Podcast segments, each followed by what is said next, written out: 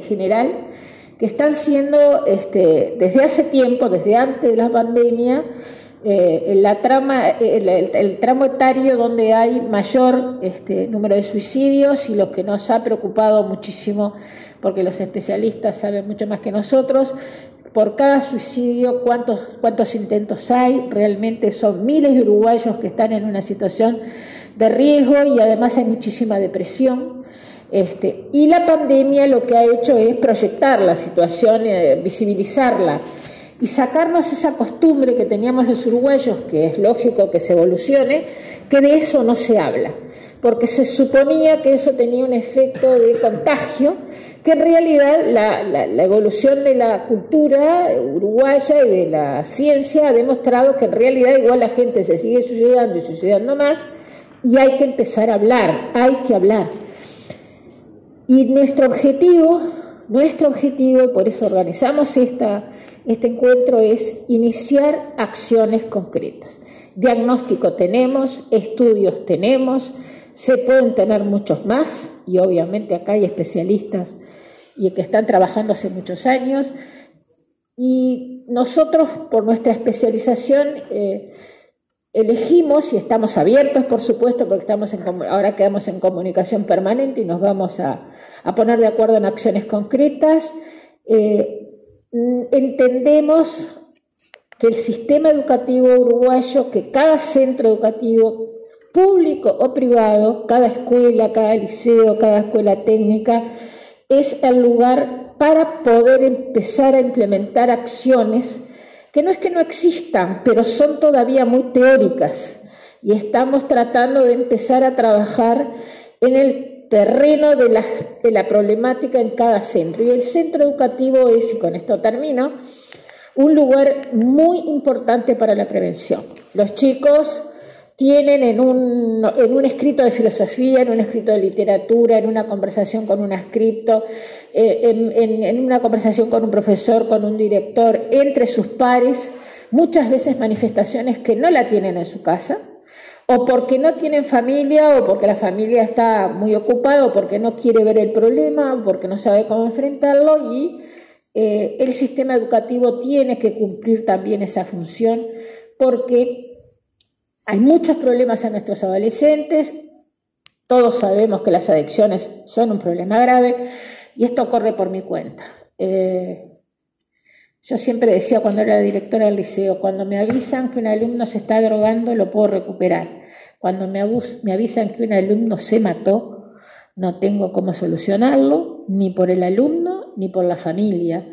En consecuencia, por eso hacemos centro en esos, eh, en esos lugares para poder implementar las acciones concretas que las queremos hacer lo, antes posible. Obviamente que de este equipo que vamos a seguir trabajando pueden surgir otras acciones y ya se están haciendo, pero queremos dar la señal que se puede empezar a hacer y que los chicos sientan que no están solos y que las familias sientan que no están solas. Porque eh, con la pandemia los jóvenes Pensábamos que iban a ser los adultos mayores los que más iban a sufrir, pero realmente los que se vieron más afectados fueron los jóvenes. Muchísimas gracias. ¿eh?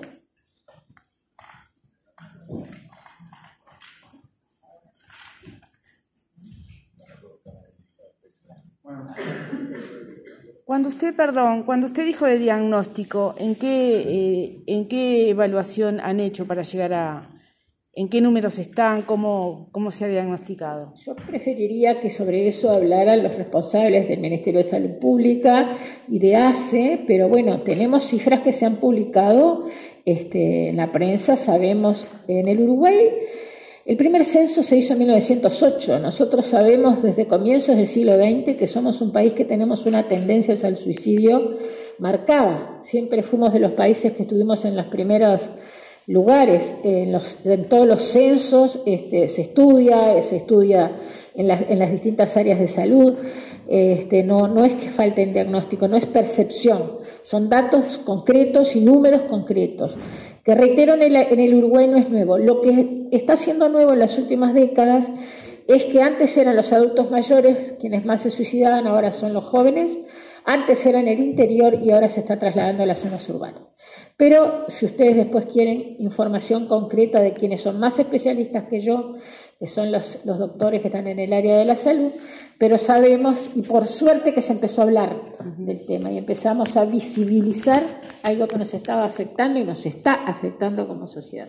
Señora vicepresidenta, si me permite completar de alguna manera esta introducción que usted ha hecho, eh, preguntándole sobre lo que fue la reunión, esto que usted dice de eh, iniciar eh, acciones concretas, que los diagnósticos y los estudios están, las herramientas también están, usted dice se va a empezar por los centros educativos, ¿cómo se va a empezar? ¿Qué es lo que se va a hacer? ¿Se habló algo hoy de esto? Bueno, por supuesto.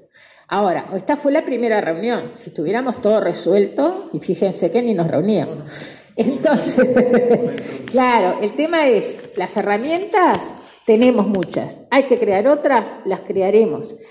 Pero se hace camino al andar.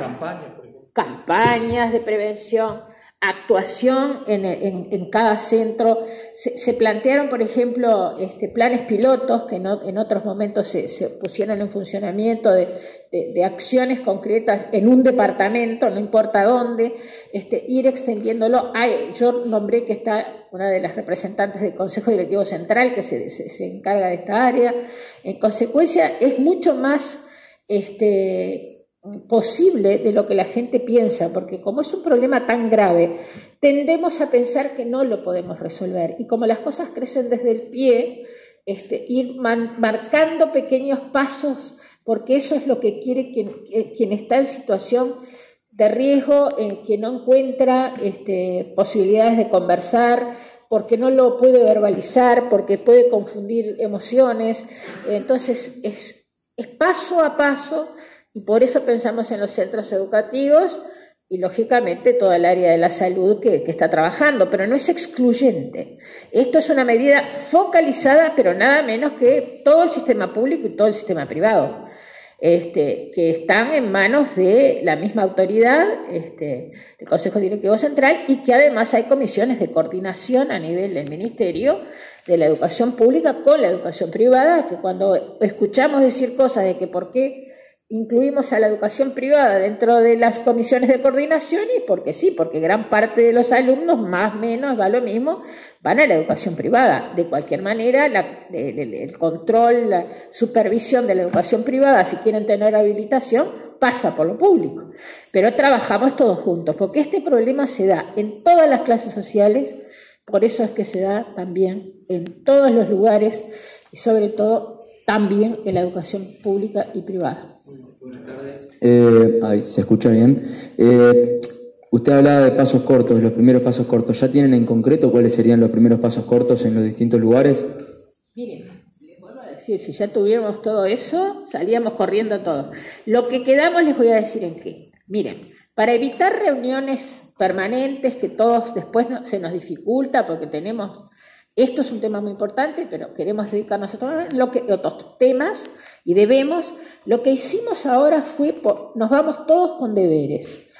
Eh, a través de, correos electrónicos, es decir, en 15 días aproximadamente, eh, vamos a recibir, centralizando nosotros, iniciativas concretas de acciones para poder desde el Parlamento, que nosotros tenemos este, posibilidades, sin ninguna duda, el Parlamento es mucho más ejecutivo de lo que la gente piensa, poder ir llevando a cabo esas acciones concretas eh, en un plazo relativamente corto. O sea que lo que, en que lo que terminamos prácticamente la reunión fue conectados todos por los correos electrónicos, nos vamos a hacer la devolución de propuestas concretas para que nosotros podamos facilitarlo, llevarlo adelante, y además las otras autoridades nacionales, por supuesto, porque esto es un Estado que funciona en red.